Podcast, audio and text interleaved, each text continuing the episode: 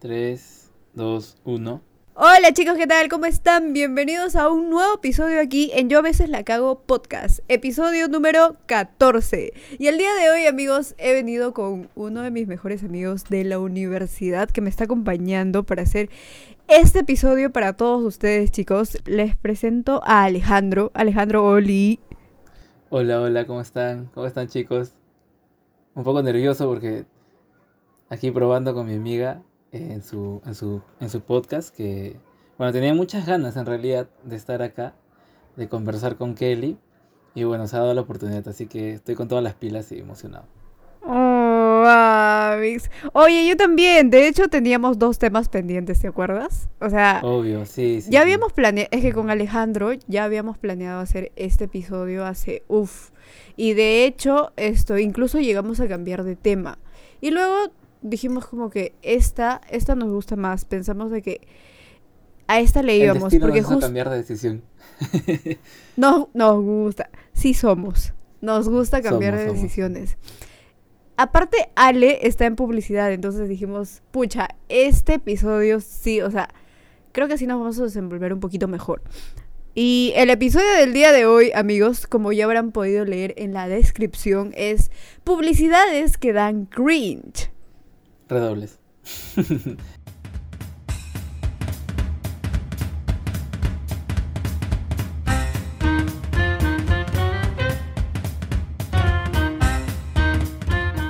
Justo conversábamos de que a lo largo de desde nuestra infancia incluso hemos visto tantas cosas en tele y en, en específico creo que comerciales hay para, para hablar demasiado, ¿no?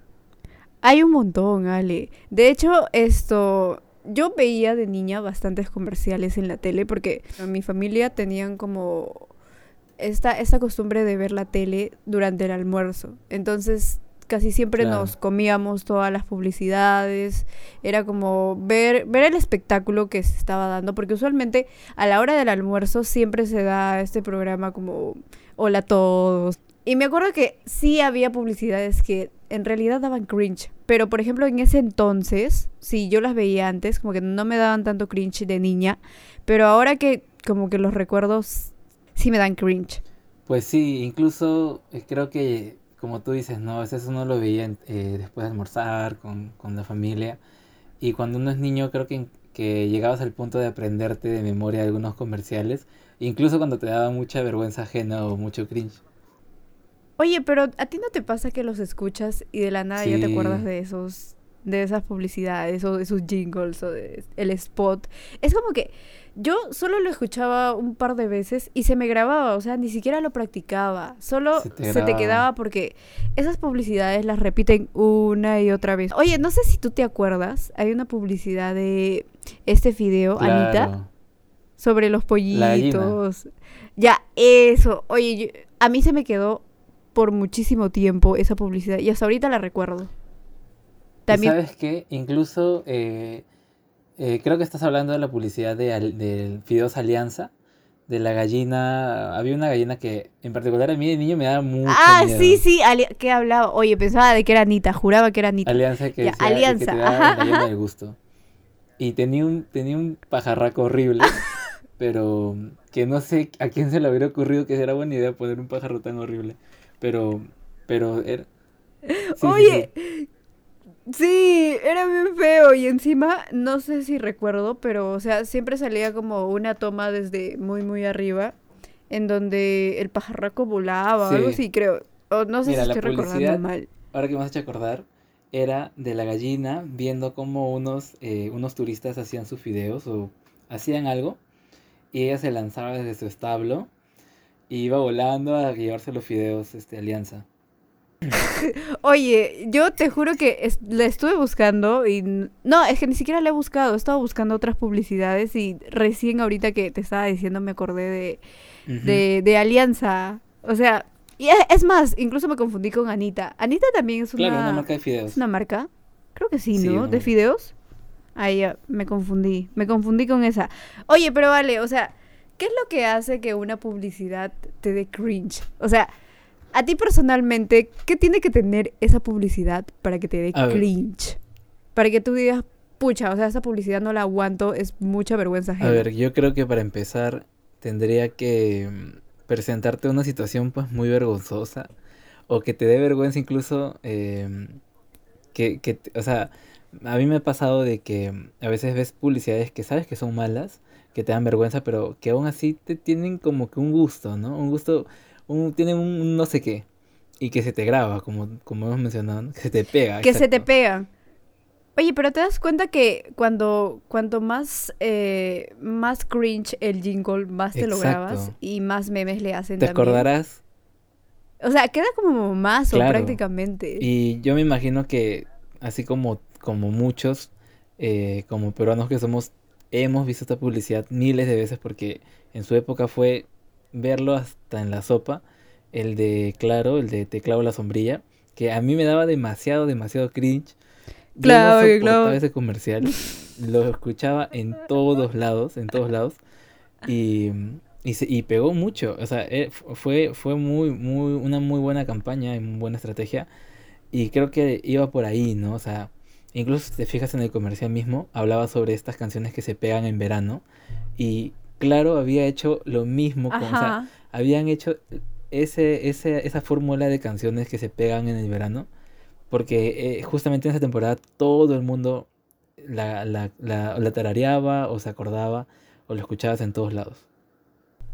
Oye, y ahora que me dices de esa publicidad de Clava, que clava la sombrilla, no sé por qué se me vino a la mente esta publicidad que hicieron. No sé si eh, el... Es que eso ya fue hace tiempo, no recuerdo el año, pero cantaban pollito con papas y era como muy, no sé, esa publicidad de pollito con papas. y, no sé si yo lo vi este, en el fondo del sitio, creo pero alguien lo repetía siempre, era como pollito con papas. ah, creo que la familia Pachas, o sea, Reina con, ajá, los Pachas, con Lucho y ellos, eh, era como que repetían pollito con papas. Pero yo me acuerdo de la publicidad, pero así como que borroso. Creo que era una familia y estaban haciendo un pedido, creo, y les llegó el pollito con papas. Y sacaron esa canción de pollito con papas. Y, lo que más me daba cringe era cuando repetían papas, papas. Y era como, ah, no, no lo soportaba, no lo podía soportar. Te lo juro. Es, que justamente ese es, ese es la. Ese es el principal motivo por el cual nos produce tanta vergüenza ajena. ¿No? Que hay cositas que, que pasan en medio de, de estas cosas, estos productos audiovisuales, que no, no soportamos, ¿no? Y ahí es donde decimos, no, es, esto sí no, pues, o sea, no sé a quién se le ocurrió. Es que, ¿sabes? ¿Sabes cómo lo siento yo? Lo siento forzado. O sea, siento de que no sale de una manera natural o, o no es como que, o sea, te cuento una historia, pero siento de que te cuento una historia muy forzada. Eso es lo que siento y es lo que no me gusta y lo que me da como vergüenza porque digo como que, o sea, yo sé que me estás intentando vender tu producto, pero no lo estás haciendo de la manera más creativa del mundo. O sea, estás haciendo algo, o sea, sí estás siendo creativo, pero estás siendo creativo como de una manera muy forzosa o de una manera también un poco exagerada. O sea, en eso también siento de que las publicidades meten como mucha exageración en algunas cosas.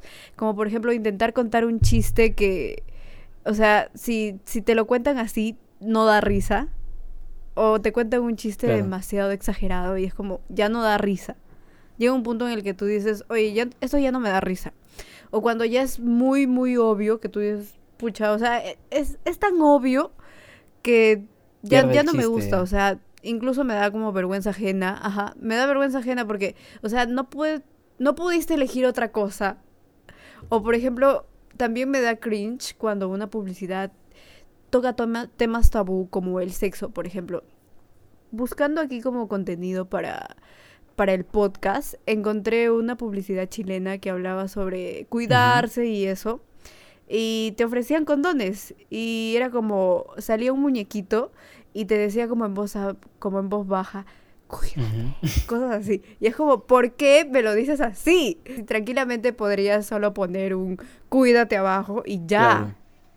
¿Y por qué tendrías que decírmelo como, como algo de que nadie se entere? Claro, es que, es que justamente en la televisión al menos, todavía en países como el de nosotros existen bastantes limitantes que muchas empresas no se atreven a cruzar.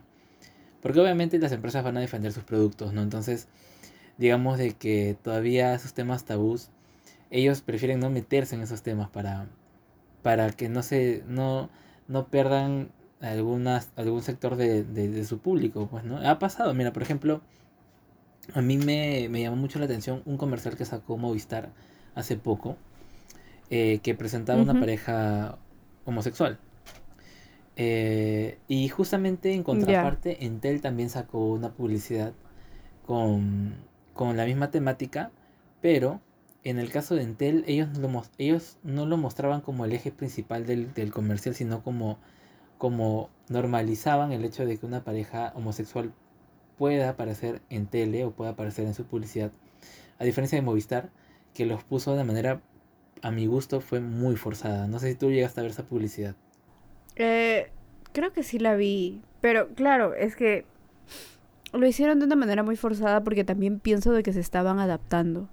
O sea, como recién estaba saliendo, o sea, no es que recién esté saliendo ese tema, sino que es como que la gente lo está normalizando Hay muy pocas marcas que aún se atreven, pues.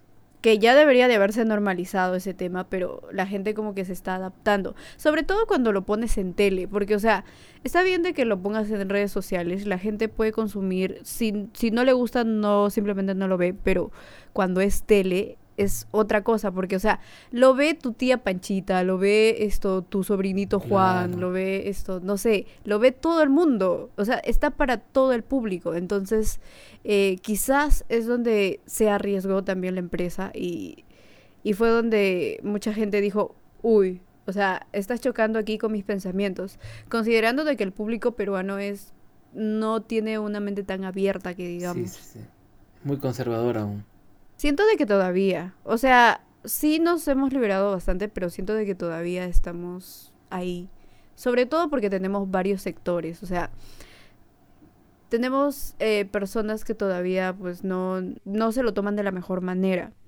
Y creen de que, por ejemplo, pues si es que los niños ven, quizás les vaya a afectar. Tienen esa creencia. Pero obviamente no es así. Pero, claro, pero ellos todavía lo piensan de esa manera. Y como te digo, o sea, hay un montón de público objetivo que está ahí. Y discernir entre todo eso en la televisión es muy difícil. Lo máximo que han podido hacer ha sido dividirlo, dividir esto en horarios. O sea, horario para niños, horario para adultos. Y es donde distribuyen el tipo de contenido que quieren presentar. Claro, claro. Eh, justamente lo que mencionaste me parece que, que, que es muy eh, importante cuando, cuando hablamos esto de, de los horarios porque ya actualmente las empresas también trabajan con redes sociales, ¿no? Entonces, en redes sociales es más fácil segmentar y poder eh, dirigir tu publicidad a quien, a quien te interesa que lo vea. Entonces, eh, mm, han pasado casos. Sí, he visto que se puede hacer eso. Pero mira, han pasado casos como mm, me acabo de acordar de, eh, no sé para qué empresa trabajó Ricardo Morán, en donde lo ponían, creo que fue para una marca de pañales. Espérate, déjame buscar, déjame buscar. Ricardo Morán, ¿verdad? Que hubo una polémica eh, en donde en redes sociales él aparecía con cierta marca, que normalmente salían mamás, pero en este caso lo pusieron a él. Y en redes sociales llovieron una serie de críticas. Me parece aquí que está haciendo esto, tiene un programa el libro incorrecto. Pero no me parece nada de publicidad. Pienso, ah, Pampers. Me imagino que sí. Es una marca que... Mm, ajá. De mamá, sí, obvio, para los niños. Que lo pusieron a él como eje principal de la campaña en redes, si no me equivoco. Entonces, claro, la, la, y la crítica fue, fue pues dirigida hacia por qué es que ponían a esta persona como cara de esta campaña. Y ahí vemos, pues, vemos mm, ese carácter conservador que tenemos aún, ¿no? Como sociedad y sobre todo a la sociedad peruana, pues, ¿no? Y, y, es curioso que incluso muchas mujeres son las que comentan estas cosas, ¿no? Son mamás, son, son señoras, ¿no? Que comentan que no les parece, que, que tal persona ¿Pero qué estaban diciendo? Estaban diciendo de que no las representaba, me sí, la crítica iba, la crítica iba más por lo que era una, es por lo que es homosexual. Ah, oye, te juro. ¿Qué? Espera. A ver. aquí sale con sus bebés, pues, qué gil. Oye, sí, por un momento pensé de que de que sentía de que simplemente ellas no la no se representaban con él, pero ahorita recién me doy cuenta de que es una persona homosexual y de que tiene dos hijos. Qué gil. No, no sabía eso. Ya bueno. Sí. Ah, y la gente lo estaba criticando por eso. Y o sea, y es, es un Si te das cuenta la sociedad esto peruana es es bien conservadora en ese sentido. Y yo pienso de que sobre todo por los sectores. Si bien es cierto, algunas personas lo entienden o lo normalizan, pero otras sienten de que quizás esto es como una enfermedad o es contagioso o esa persona no está mal o esa persona debería hacerse ver que no es normal. Otra mentalidad también está en creer que esto los niños pueden aprender eso, eso no se aprende. Y son ideas que ya pues no mm, se derivan de años y años de, de provenientes de, de un conjunto de machismo, un conjunto de, de, ideologías ya pues muy, muy, muy retrasadas, ¿no? Y, esto se ve reflejado, y yo, te, yo, te, lo menciono también, porque nosotros en publicidad eh, nos ha tocado incluso eh, eh, tener, tener que tomar una decisión, tener que tomar una decisión en cuanto qué es lo que vamos a mostrar como publicistas o como futuros publicistas si queremos realmente que la marca se comprometa con algo o si queremos que la marca corre el riesgo de que mucha gente le critique, de que mucha gente le diga este falsos o políticamente correcto, ¿no? Entonces, hay un límite ahí. Es que pasa, ¿sabías qué pasa? Y eso también suele darle cringe a la gente, de que, por ejemplo, eh, no sé si tú habrás visto la publicidad de pedidos ya. Mm, me parece que sí. Mm. Ya, Pedidos Ya es esto. Como, es una empresa que se dedica. Es como claro, repartos. Pedidos Ya es como. Ajá, hacen reparto. Entonces, muchas personas en su. O sea, en su publicidad ellos decían de que llegan automáticamente. Y muchas personas comentaron como. Oye, no mientas, es una mentira. O sea, los hicieron mierda en redes sociales porque no era cierto. O sea, literalmente estaban mintiendo en su publicidad y eso tiene que ver muchísimo también en cómo se maneja la publicidad y en cómo la gente se identifica con la marca. O sea, se supone que tienes que mostrar lo, la característica que tiene tu empresa. O sea, como, o sea, darle más enfoque a lo que en realidad tienen o a su fuerte, por así decirlo. Porque si te vas por el lado de lo que debería de ser y no necesariamente es, la gente te va a chancar en redes sociales. Sobre todo porque la gente está todo el tiempo ahí. Y aunque no lo creas, la gente prueba de todo. Y usualmente eh, habrán consumido el servicio. Y obviamente para que eh, comenten en la publicidad de que no es cierto y que la empresa se haya arriesgado a poner eso, eh, en la gente genera como una, una incompatibilidad, se podría decir. Entonces la gente también siente esto, no sé si cólera o tratar de desmentir lo que se dice en la publicidad. Porque usualmente se intenta vender un servicio. Y... Pero no deberías de venderlo así, pienso. O sea, como que Pedidos ya eh, mintió en su publicidad y la gente prácticamente se, se molestó, pues, o sea, no les gustó y también estuvieron criticando la manera en cómo hicieron la publicidad. Cuando estuve viendo estuvieron diciendo de que, pues, eh, por ejemplo, ponían canciones muy exageradas para cuando una persona tenía hambre y salía como esa canción de, de cuando tu jefe te va a matar. Pam, pam, pam, pam. Ya, y era como, o sea, eso no pasa cuando tienes hambre, solo como que simplemente podrías poner un efecto y ya. Y ya estaría. Y o sea, estaban criticando de que se pasó también un poco con los efectos. Y ese, ese es, ahí está la responsabilidad también de, de los encargados, pues, ¿no? Porque todo lo que uno ve en tele, todo lo que uno ve en redes, pasa por un filtro. Y definitivamente hay alguien que lo ve. Hay, hay, incluso se hacen, se, se testea todo lo que se muestra a público de prueba. Entonces, eh, también hay mucha responsabilidad de parte de quien de quién está encargado, ¿no? De, del área de marketing de la empresa. Y justamente tú mencionas esto, ¿no? De que el público a veces tiene cólera o quiere, quiere demostrar que no han, no han tenido no han tenido el servicio que les han prometido, pues justamente el público actual, el público actual es un público muy, muy enérgico, muy enérgico para comentar, para opinar, están a la expectativa de lo que van a consumir y si es que no le dan lo que quieren, ataca a la marca en redes y en donde se les sea posible. Entonces, entonces vivimos... Es que este público es muy exigente. Al menos este público actual, es recontra exigente. Y el público peruano incluso es muy exigente. Claro. O sea, fuera de que sea desde ahora, incluso desde antes, siempre ha sido muy, muy exigente con los productos y servicios que quiere. El peruano le gusta de que le des un buen servicio. Pero últimamente he visto de que pues la gente sí se está quejando en redes sociales. Sí, las redes sociales de verdad le da es una ventaja porque a las marcas les permite conocer en tiempo real qué es lo que opinan de su producto y no necesitan estar haciendo un mercado un estudio de mercado pues que les puede tomar meses no digamos que apenas sale un, un producto ya puedes saber por redes sociales qué tal le va. Entonces ha abierto una, una posibilidad un abanico de posibilidades grande pero también le ha abierto la posibilidad a los clientes, al público, a nosotros, de poder opinar bien o mal de un producto. Entonces, ahí es donde... Oye, ¿has visto que ahora se puede calificar en casi todo? Se puede calificar el producto y el servicio en Google Maps. Se puede calificar incluso eh, cuando compras eh, algo, siempre te piden como un correo. No sé si te ha pasado de que vas a una tienda, te piden como un correo y a tu correo automáticamente, ah, te juro que no pasarán ni 10 minutos y ya te llega una encuesta para que sepan qué tal el servicio o qué tal este, qué tal la venta, cómo es que te sientes con el producto, eh, cuántas estrellas le pones al producto, al servicio.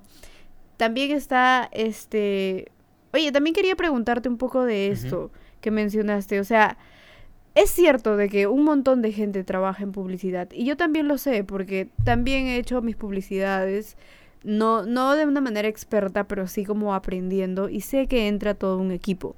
Pero tú que estás metido más en publicidad, ¿qué tipo de filtros como que se tienen que pasar? O al menos mínimo cuántas personas podrían actuar dentro de una publicidad.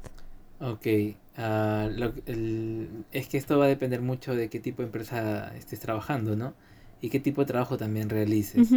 Pero normalmente eh, es, un, es, un, es un trabajo colectivo el que tú realizas como publicista, ¿no?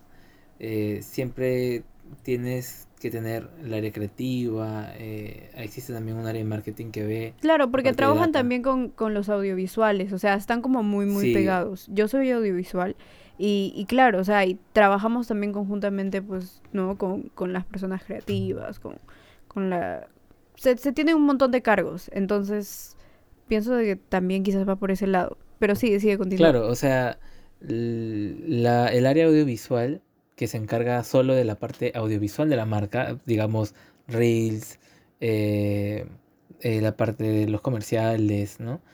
Em, solo se encarga esa, de esa área y el, trabajo, la chamba publicista es crear, lo que se va, lo que se va a transmitir, el mensaje que vamos a enviar. ¿no? Y todo esto a través también de la data que nos brinda la parte de, de marketing. Oye, cierto, eso te iba a mencionar. Yo cuando estuve buscando contenido para el podcast, en, o sea, cuando buscaba publicidad también me aparecía marketing y publicidad. Y o sea, ambos se dirigen, o sea, no son lo mismo. O sea, algunos piensan de que es un sinónimo, pero no lo es. O sea, tienen diferencias. Sí, siempre ocurre esa, esa confusión y es lo primero que nos, que nos hacen, nos, nos, ayudan a diferenciar en, en clase, ¿no? Al menos en la universidad. Porque el área de marketing es un área más, más, eh, más consolidada, más consolidada hacia, hacia los datos, como te dije, ¿no? Hacia la métrica. En cambio, la publicidad es más creativa, es más libre y ambas trabajan juntos, ¿no? Como una vez escuché de un, de un docente que mencionó algo muy, que, a mí se me, se me ha quedado muy grabado, que decía em, este, que la publicidad sin estrategia eh, es arte, ¿no?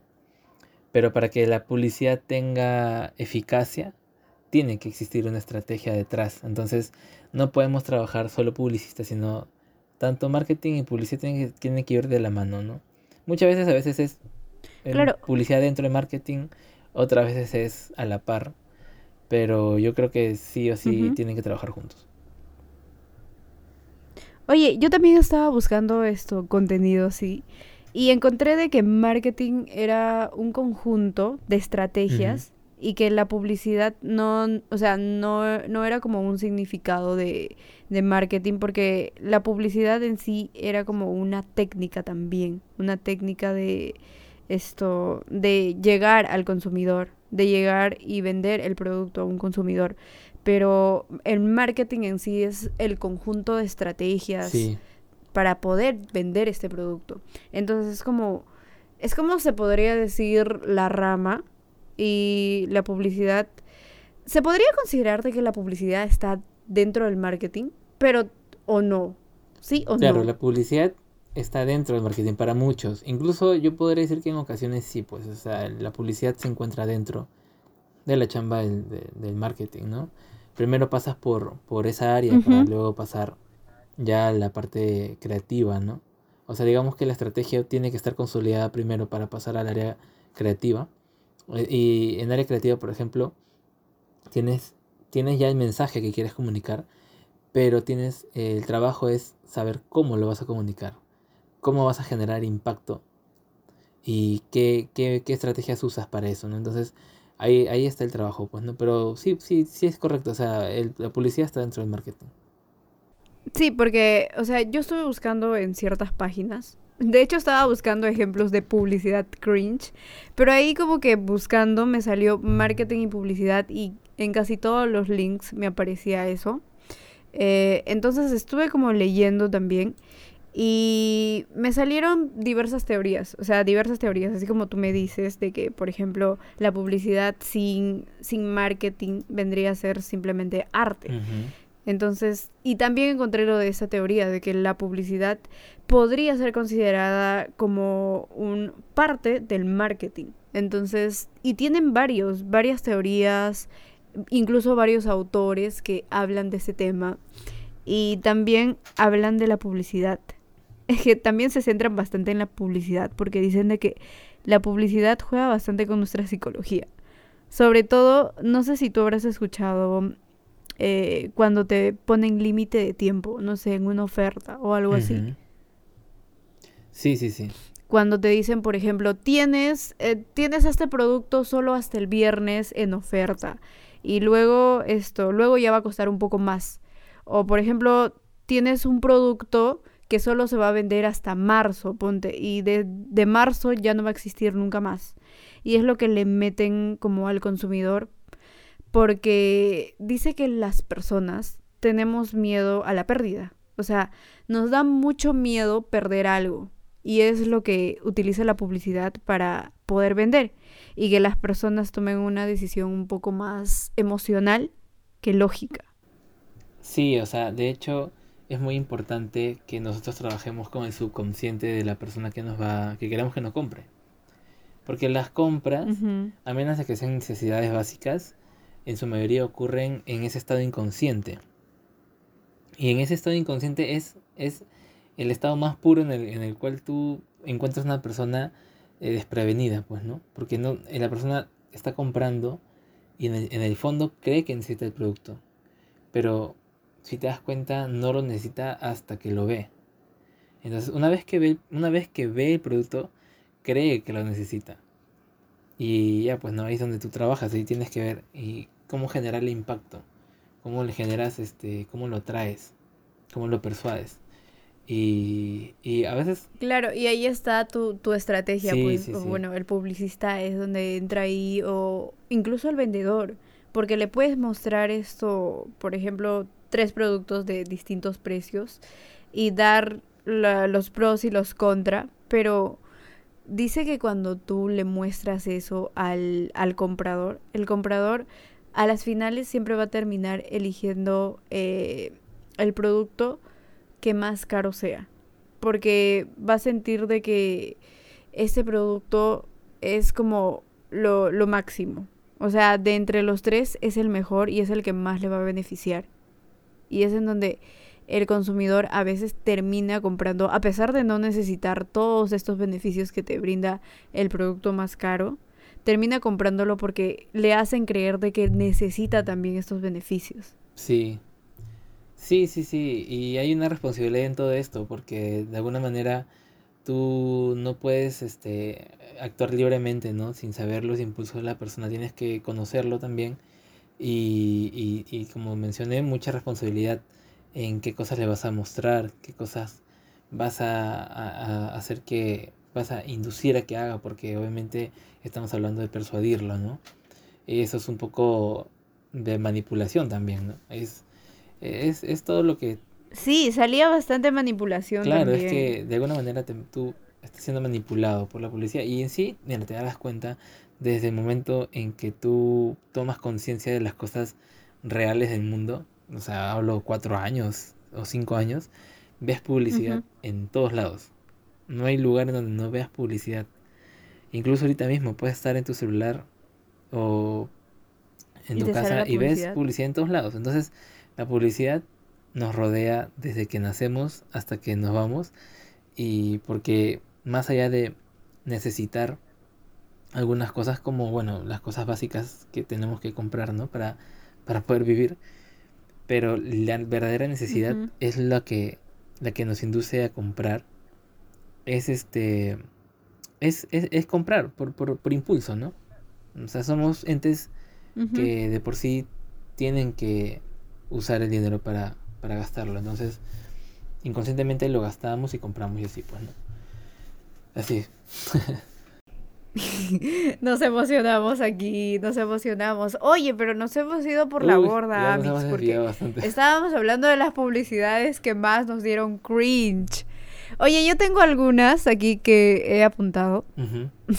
Hay una de Econolente con Melcochita, no sé si te acuerdas. Cuando Melcochita sale a bailar, oye, es que Melcochita no solo ha hecho, creo, esa publicidad, ha hecho varias. Oye, y ahora que me acuerdo, casi todas las publicidades, a partir de las publicidades de los 90 hasta los, hasta ponte el 2014 por ahí, todas habrán dado cringe, créeme, casi todas. Porque no sé, aparte con la mentalidad que se tenía también y aparte con todos los jingles que sacaban, que eran, eran muy cringe. Entonces siento de que a pesar de que yo no he visto todas las publicidades de la época de los 90, cuando he estado averiguando me han salido unas publicidades, oye, que ni te imaginas. Y es como, o sea, sí, sí dan cringe, sobre todo por... Eh, no sé si yo lo veo así porque ya he visto otras publicidades de, no sé, más con, con cosas que simplificarían quizás eso y no lo harían tan, tan, no sé, tan forzado quizás es por eso, quizás es por mi manera ya de verlo ahora, pero por ejemplo, si es que me hubieran mostrado ¿sabes, ¿sabes lo que pasa? esas publicidades antes. Eh, al igual que la moda, o sea, si tú te das cuenta, pones a verte cómo se vestía la gente en los 2000, en el 2010, en el 2014, nosotros mismos, cómo nos vestíamos cuando éramos adolescentes o puber, ¿no? Y, y, tú sientes como vergüenza ajena, pero en el momento tú te sentías súper cool con esa ropa. Entonces es lo mismo cuando ves tele igual los programas, los comerciales también. Sientes esa nostalgia, pero también sientes como un poco de pena ajena. Pues. Es que claro, era muy muy forzado y me acuerdo que antes ponían esto bastantes modelos a bailar para publicidades telefónicas.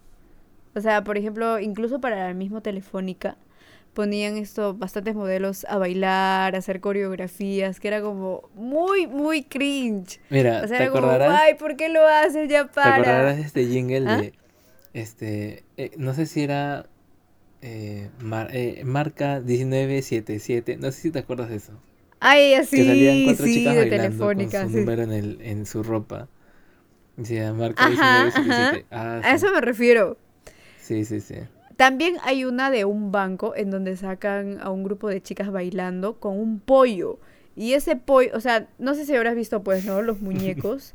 Ahora los muñecos no se ven así, pero antes, literal, ese pollo tenía plumas. Y, o sea, eran plumas, obviamente no eran de verdad, pero eran como plumas que parecían esto, lana de ganado.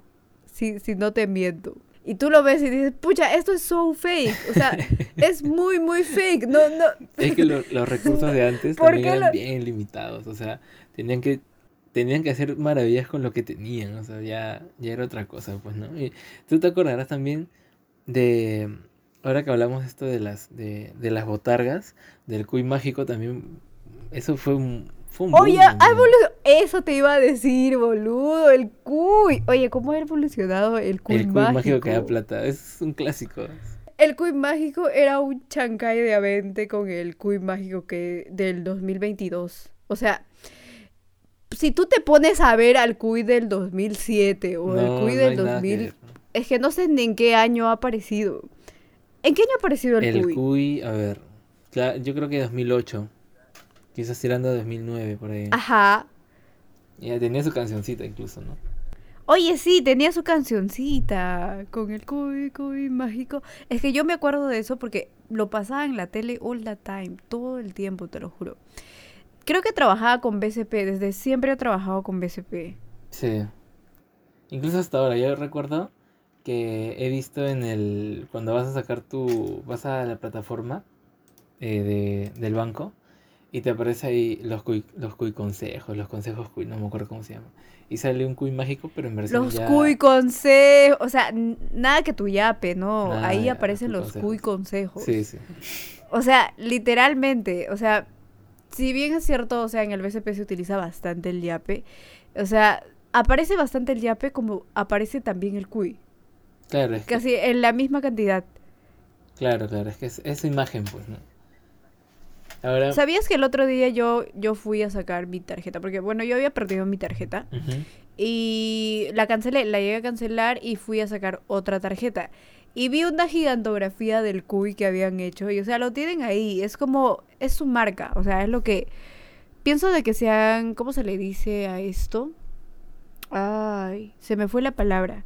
Pero es como que se han plantado en, en, en el mercado así.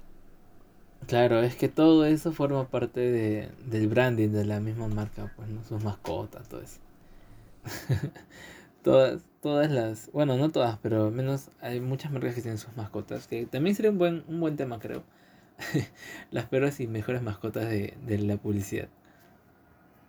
Pero, Oye, sería lo caso. ¿Hay más mascotas? ¿Qué otras mascotas por hay? ejemplo, está, a ver, el sapo de Sapolio, eh, hay el ¡Oye, el sapo de Sapolio! Oye, te juro, no me... Oh, me había olvidado. El sapo de Sapolio. El sapo, el sapo de Sapolio era bravazo. Todavía, ¿te acuerdas que sacó un... Este comercial sí me gustaba, cuando sacó su rap. Yo me acuerdo que me lo sabía. Sí, sí, sí, sí.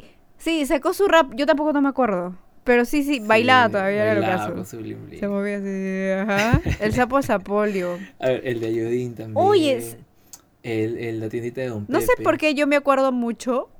Ya, sigue, ¿Cuál, sigue, cuál, sigue. cuál? El de Mr. Mr. Músculo. Mr. Músculo también. Mr. Músculo. Pero él vendría a ser un personaje, no un muñeco, pero es como la representación de, de este, ¿cómo se podría decir? De esta marca, Sí, de sí, este sí. producto. Mr. Músculo. A ver. Eh, ¿qué, otra, ¿Qué otra más tiene mascota? Oye, hablando de Mr. Músculo, hacían tipo un teatro, ¿no? Oh, Mr. Músculo, esto, saca la grasa. ¿Y sabes qué? Yo de niño no entendía por qué era Mr. Músculo. Porque decía, ¿por qué Mr. Músculo si la que lo usan son las mamás? Bueno, en, ese, po- en ese tiempo sabes que era más, más normal que solo, solo la mamá esté en la cocina limpiando, ¿no? Entonces yo de niño claro. decía, ¿pero por qué si, si la que lo usan son mamás, por qué Mr. Músculo? Y luego entendí que era porque no tenías que estar, o sea, era tan... tan fuerte Restregando. Claro, no tienes que estar restregando, pues, ¿no? Porque ya Mr. Músculo tenía tanta fuerza para sacar la grasa. Y ahí dije, ah, ok, no. Y no lo entendí de chivolo. Oye, yo, ¿sabes qué pensaba antes? Que Mr. Músculo era esto. mm, Era como el. La persona del, del que las mamás estaban enamoradas. O sea, no sé por qué siempre pensaba eso. Porque no sé, no sé si mal me acuerdo, pero era como, oh, Mr. Músculo. No sé si decía eso, pero yo no sé por qué me acuerdo así. Sí, sí, sí, sí. De hecho, creo que ese era, ese era el fin. El fin era, el fin era que sea como la super, el superhéroe, ¿no? De las mamás. Ajá, el superhéroe de las mamás. Claro, claro. Oye, no sé si te- ahora hablando de mamás y de que a las mujeres siempre las ponían pues haciendo esas cosas, hay otra publicidad de, de Ace, de Ace que era un tanto esto, no sé si era de Bolívar o de Ace. Hacer, eh, Ace lo hace, Ace lo hace creo era. Claro, hace lo hace. Pero o sea, tipo sa- sacaba, sacaba esto súper blanquito, o sea, como que lavaba como ninguno, o sea, te ponían otro detergente y con Ace salía todo blanco. Sí, sí, sí. Y con el otro detergente salía todo plomo. Y era como que hace lo hace. Yo, yo recuerdo un comercial que lo odiaba de hace, que no tiene mucho tiempo de haber salido, que era, era de, salían como tres, tres mamás, creo, unas señoras así gorditas, y dos, dos hombres con ropa blanca, y salían bailando, cantando, eh, de hace, hace limón creo que se llamaba el producto.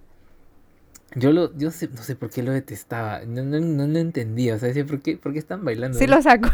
Y me, me, me, sí, eso sí me daba cólera, porque decía, o sea, no tiene sentido, qué, qué, qué, qué, qué falta de creatividad de ese equipo de marketing. es que hacían lo primero.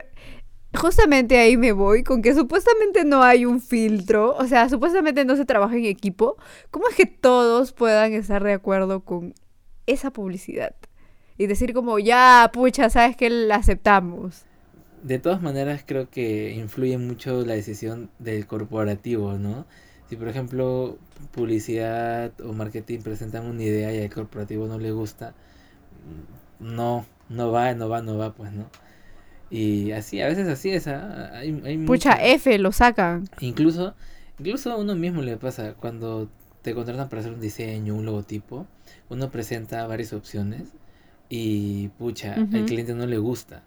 Y te dice, ¿sabes qué? Cámbiale este color, métele este. Y terminas, terminas de entregando un trabajo que no te gusta a ti, pero al cliente le gusta. Entonces, así siempre pasa. Pasa así, más chiquito hasta en la empresa más grande. ¿Sabes? A mí me pasó eso, pero me pasó en uno de, en uno de mis trabajos grupales. O sea, como que las, a algunos no les parecía, por ejemplo, el color. Por ejemplo, a mí me gustaba el color y ellos decían, no, o sea, me parece muy oscuro. Y otra persona decía, oye, pero que quizás le, le podríamos agregar textura. Y le agregamos textura y yo decía, pero pucha, o sea, con la textura ya se ve muy exagerado. Y otros decían como que, oye, se ve bien. Y tú como, o sea, mayoría manda también. Claro. Y, ajá, y en equipo el trabajo es así, o sea, la chamba es así, o sea, te puedes dar un feedback, pero no necesariamente va a quedar como quieres. No, o al sí. menos es que es solo un punto de vista y es el tuyo. Y puede que te guste como puede que no te guste. Y como hay un equipo, entonces el equipo es el que decide. Y así como hay público al que nos da cringe, o sea, por ejemplo, nosotros somos un público al que le da cringe ese tipo de publicidades, pero hay un público al que le gusta. Y hay un público que lo recibe bien, incluso que compra el producto por esta publicidad. O sea, considero de que sí puedes comprar el producto así su publicidad sea una mierda. O de el no sé, o sea, una gran cantidad de cringe. Pero, o sea, va a haber gente que igual lo va a comprar anyways porque simplemente lo vieron y dijeron, ah, mira, o sea, es como necesito ACE, tengo que comprar ACE y lo va a comprar. Pero hay gente que, por ejemplo, vio la publicidad y dijo, oye, me han dicho de que ACE saca todo blanco, entonces tengo que comprar ACE. Y o sea, a pesar de que haya miles de marcas, van a elegir ACE solo por esa publicidad, aunque en realidad haya sido una mala publicidad. Es, es que yo creo que de todas maneras las publicidades malas también atraen. O sea, de alguna, de algún modo llaman la atención cuando algo Sí. está mal hecho. Porque genera... Ponen como que al producto en la boca del lo, de Claro, en la boca lobo que hablo. Lo mantiene en la boca de Claro, las pone personas. en la boca de la gente, ajá. Claro, claro. Sí ha pasado bastantes veces. Es como solo darle darle esto cabida al producto, es como ponerlo ponérselo a la gente ahí Mm, y es ver si la gente, o sea, la gente critica y todo, pero así esta crítica sea mala, el producto está ahí y la gente quiere saber, ok, ya, su publicidad es una mierda, pero ¿qué tal el producto? y lo compran. Sí. Sí, sí. y es sí. en donde dices como que, pucha, o sea, la publicidad en realidad sí es poderosa, ¿sabes? O sea, es bastante poderosa la publicidad, incluso si es que no es buena o si es que es buena o mala. Aunque sí es mala, incluso sí, sí podría destruir también la, el concepto del producto, podría dañar el concepto del producto. Reputación, eso. Claro, podría sí, dañar sí, la sí, reputación del producto. Como también esto, realzarlo quizás. Hay muchos productos que han, han cambiado incluso su concepto. Eh, a ver, a mí me gusta mucho cómo es que ahora eh, Intel se ha convertido en una marca que, que es muy, muy versátil. Em, trabaja con muchas figuras públicas que son reconocidas por, por personas como tú, como yo, ¿no? Lo último que vi de Intel es que hizo un, hizo un comercial con esta chica que sacó su... eh, eh, que se hizo viral por su enamorado de Estados Unidos. Y me Mm, pareció... No, oye, te juro que no la recuerdo. Oye, pero sí estuvo de moda como el enamorado de Estados Unidos Claro, un tiempo. mucha gente, incluso como en el video de la chica, se van a Jockey. El Jockey también usó este recurso. Y, o sea, así, ¿no? Entonces, Entel le dio un giro también, porque cuando Entel llegó a, a Perú, eh, tenía una idea, una base diferente, ¿no? Poco a poco se fue consolidando como una marca más juvenil, más este, más como un influencer, ¿no? Tiene, trabaja con figuras, pues, este, con el Kakash, con, es- tiene su arbolito, este de mascota de Dimitri, ¿no? Que es así bien coloquial. Ah, ya. chévere. ¿Te acuerdas de Teluski? Teluski. Claro. Eh, eh, tiene, eh, ese comercial también Con el abuelito y Teluski. Exacto, Con lo de la pandemia. Eh, ahora también. Oye, pero Entel te da bastantes esto promociones. O sea, fuera de bromas, Entel te da bastantes promociones. Lástima que en mi casa no llega esto línea de Entel, porque si no yo sería Entel. Porque Entel, aparte de tener. es que sus publicidades, fuera de bromas. Aquí haciéndole. Quizás una que otra sí da cringe o es un poco forzada. Pero son regulares. O sea, son chéveres. A mí sí me gustan. Sí, sí, sí. No, de, de, Ajá, de son- por sí creo que Entel. Ay, se me cae el micrófono.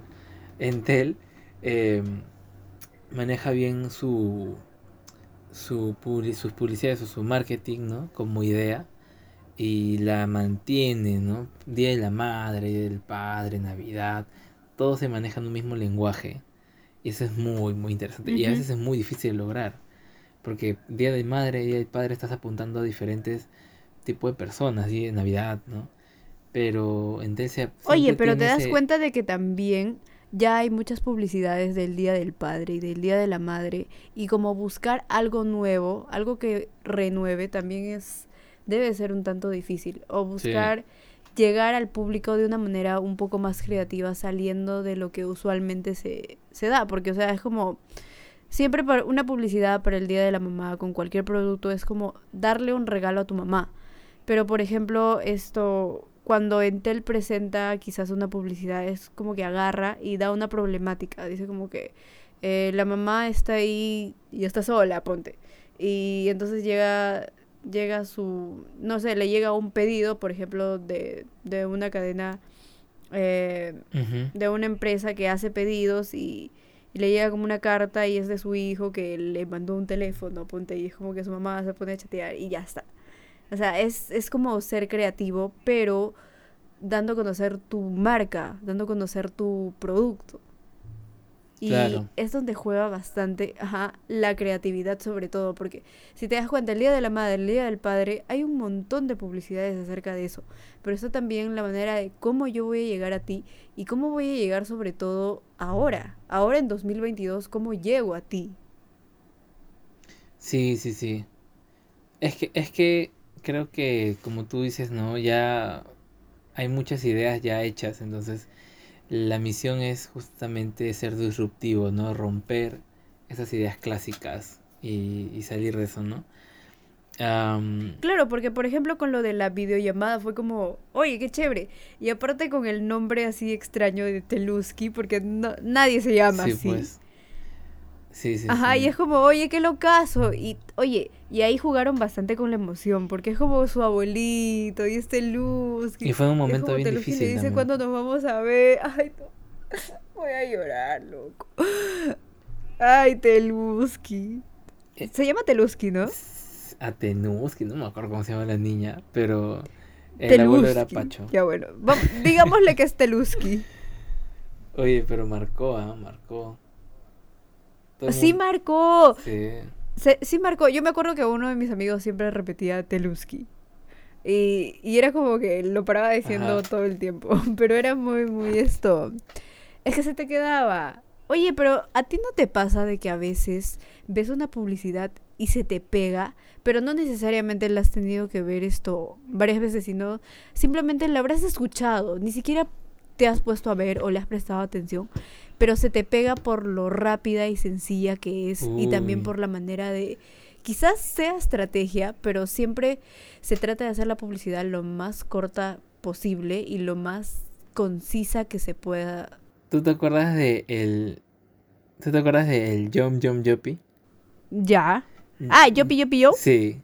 Yo lo vi creo que una o dos veces y yo me que obsesioné con esa con ese comercial. Oye, Sí, sí. Te juro, es más, esa publicidad sí me gustaba. O sea, me gustaba porque lo jugaba como trabalengua cuando era niña. Oye, pero esa publicidad es antigua, es muy, muy antigua. Y la pasaba en, es- en Esto es Guerra, me acuerdo. Sí, yo estaba en el colegio. Estaba en el colegio, me acuerdo. Yo también, yo también estaba en el colegio. Y me acuerdo que Gino Acereto, no sé si te acuerdas de él. No. Gino Pesadesi era. Me- es había dos Ginos, pues. Me estoy confundiendo. Me he quinceado. Ya, esto. Gino Pesadesi hacía el baile de yo, yo, yo, pi, yo, pi, yo, pi, yo, yo, pillé, yo, pillá. No, ahora no recuerdo si es que cantaba y a la vez bailaba. Pero sí se hacía un bailecito. Sí, sí, sí. Y era como la cara que representaba a Yo Yo Yo Pi en Esto es Guerra. O sea, Gino Acereto. Gino, ay, sigo confu- ¡Ah! Gino Pesadesi. Gino Pesadesi. Me confundo. Es que yo soy muy mala con Oye, los nombres. Ahora hablando Muy de, este- esto, de esta guerra, ¿sabes qué? Ajá. A mí me da ¿Qué? mucho cringe en los comerciales Ay, de, por mil. de ese Por mil, por de ese mil, programa, por mil. porque sabes lo que yo siento que se se dan como que si fueran como que si fuera lo más importante que tiene el país, el Perú, y los ponen así como si Ajá. fueran gladiadores. O sea, eso me revienta, no sé, no, no me gusta. Y se me hace muy, muy Ay, a mí también. Y, y me da cólera es como todos los efectos exagerados que ponen. Ya y ponen como La música dramática. el drama. Ajá, la música. Siento de que no va. O sea, en lo absoluto no va. Es como le das demasiada importancia o le pones como demasiado eco a algo que primero no es importante. Segundo, ya aburre. O sea, ye- o sea, a mí esto es guerra desde que terminó simplemente con Cobras y Leones, creo ya de por sí ya me estaba aburriendo. Y cuando pasó a sus versiones actuales, es como, ya no puedo. Simplemente ya quita esa huevada y no entiendo por qué lo siguen poniendo. Es que hay público que aún sigue consumiéndolo y no nos vamos a mentir, sí hay público que lo consume. Sí. Pero siento de que con su publicidad intentan darle más importancia a algo que no va. Y también cuando, cuando colocan este martes y ponen como cosas anónimas. eh, ¿Cómo se le llama a este, a este tipo de, de video? Publicidad. No, Eh. video promocional se le llama. Le ponen Ya. eh, campaña de intriga también. Su campaña de intriga también. Ajá, video promocional o campaña de intriga. Y es como muy exagerado, es muy, le dan mucha importancia a algo que no la tiene. Y, y a mí también me da cringe eso. O sea, es como, me da cólera, me da cólera y digo como, ah, la puta madre. Y lo siguen pasando encima. Lo siguen pasando y... Ya debería morir. Oye, y hay gente que se emociona, aunque tú no lo creas, hay gente que se emociona y dice, oye, ¿y ahora quién estará? Sí, ya hace tiempo que ese programa debió darse de baja también. ¿no? Sí, yo pienso de que hace tiempo ya debió de darse de baja y como que crear quizás nuevos programas o tantas cosas que se pueden hacer con creatividad, ¿sabes? Incluso viéndolo, no sé si tú consumes bastante contenido en Netflix, pero yo veo a veces reality show en Netflix. Yo sé que son basura, pero son muchísimo más entretenidos que lo que pasa en Esto es Guerra. ¿Y sabes lo que a mí no me gusta de Esto es Guerra? Es que lo único en lo que se centran es como en farándula. Es como, oye, él está con ella y pues, y si se pelearon, eh, durante el juego van a estar como picándose por cualquier cosita pequeña y luego una persona le va a sacar lo que algo personal de esa otra persona y cuando hacen sus chistes también es como son un tanto pesados, pero o sea, es parte de, pero eso a mí me aburre. O sea, siento de que si solo serían los juegos sería un tanto más entretenido. Que tiene su público, pues, ¿no? Claro, de, claro, tiene su de lo que tú dijiste, y... ¿no? De, de, de los realities. em, cuando yo era niño, pues, obviamente, cuando éramos niños, ¿no? No teníamos Netflix y esas cosas, pero teníamos el- televisión por cable. Y en vez de ver los programas de televisión nacional, en mi caso al menos me ponía a ver con mi hermana este, Discovery Home and Health. Y veíamos, eh, pasaban realities, realities, no de competencia, pero sí, eh, por ejemplo, había uno que era de una, de una familia que tenían como Ujú. 12 hijos y que la mamá había dado quintillizos, una cosa así, y era la historia de, de, de su día a día, ¿no? Y yo te juro que me obsesionaba con esa, con esa reality, o si no también el de, el de, me gustaba mucho ver uno que era de unas niñeras que iban a casa de niños que eran malcriados y, y los corregían, pues, ¿no? Que era, no sé, yo en esa época me, me, me O sea, era como la misión.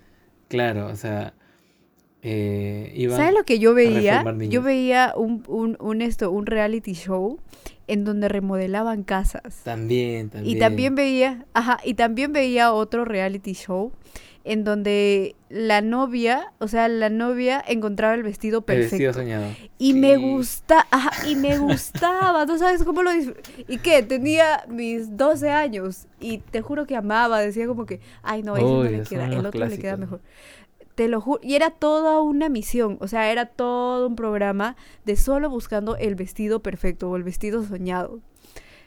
Y también había otro reality show en donde se cambiaban de look. O sea, se cambiaban look, completamente de look. O sea, venía una persona con lentes, así, todo, todo nerd. Y salía como la persona más guapa, deseable, sexy del mundo mundial. Yo veía uno que se llamaba Cámbiame el look, donde una chinita iba así con gente, como dices, ¿no? Así con lentes, todo. O gente que se vestía horrible y les cambiaban totalmente que parecían otras personas. Ajá, ajá. O sea, tipo, les pintaban el cabello. Es que trabajaban con varios especialistas y eso era lo caso. O sea, era como que ya el peluquero, ya el, el estilista, ya esto. Le ponían, por ejemplo, la persona que le va a elegir la ropa. Sí. Pero era como pasaban niveles incluso. O sea, iban pasando de nivel en nivel. Creo que Hay hay uno demasiado, último. Ale, hay uno último que me acuerdo que ese sí era de juegos, era de juegos extremos y era, por ejemplo, creo que 12 personas o 8 personas se iban a una isla y hacían juegos extremos en la isla, pasaban hambre, pasaban esto frío, todo, pero por ejemplo, el objetivo era esto, conseguir una llave. Y para conseguir esa llave, por ejemplo, tenían que comer gusanos muertos, cosas así. Era locazo, pero no me acuerdo su nombre. Eh, me has hecho acordar al último pasajero que daba acá en el canal 2. ¡Ay! ¡Oye! El último pasajero. Oye, ¿sabías que mi colegio quería jugar ahí? Creo que todo, todo el mundo en esa época quería ir. Incluso eh, era gracioso porque, no sé, yo creo que a veces los hacían, eran muy crueles, ¿no? Había chicas que se cortaban todo su cabello para, para puntos. Oye. ¿verdad? Oye, sí, decía como esto. Claro, se cortaban como la mitad del cabello. Decía como, ya, o sea, la mitad del cabello, no. Es, oye, no, sí, sí, sí, me acuerdo. O si no, solo le, le cortaban un mechón o la parte de abajo, o si no, todo. Y era, por ejemplo, esto. Creo que también se donaban sus cabellos, si mal no, no me acuerdo. Pero no recuerdo bien cuál era su temática, pero sí, nada más recuerdo de que al final se buscaba una llave y se tenía que adivinar qué llave era. Y el que abría primero el carro, esa persona, eh, eh, bueno, ese equipo se llevaba el viaje de promoción. Y era... ¡ah! Lo gracioso era que a veces hacían tantos sacrificios y al final ni siquiera ganaban, ganaban otros que... O porque el, el, el, o sea, el, el juego era que entre más puntos tenías, más este, eliminabas las llaves, ¿no? Tenías más posibilidades de acertar. Pero habían, habían este, colegios que, las, que elegían al azar y a la primerita nomás eh, ya, ya ganaban la... Sí. Había personas que se habían cortado el cabello, habían comido cosas feas y no ganaban.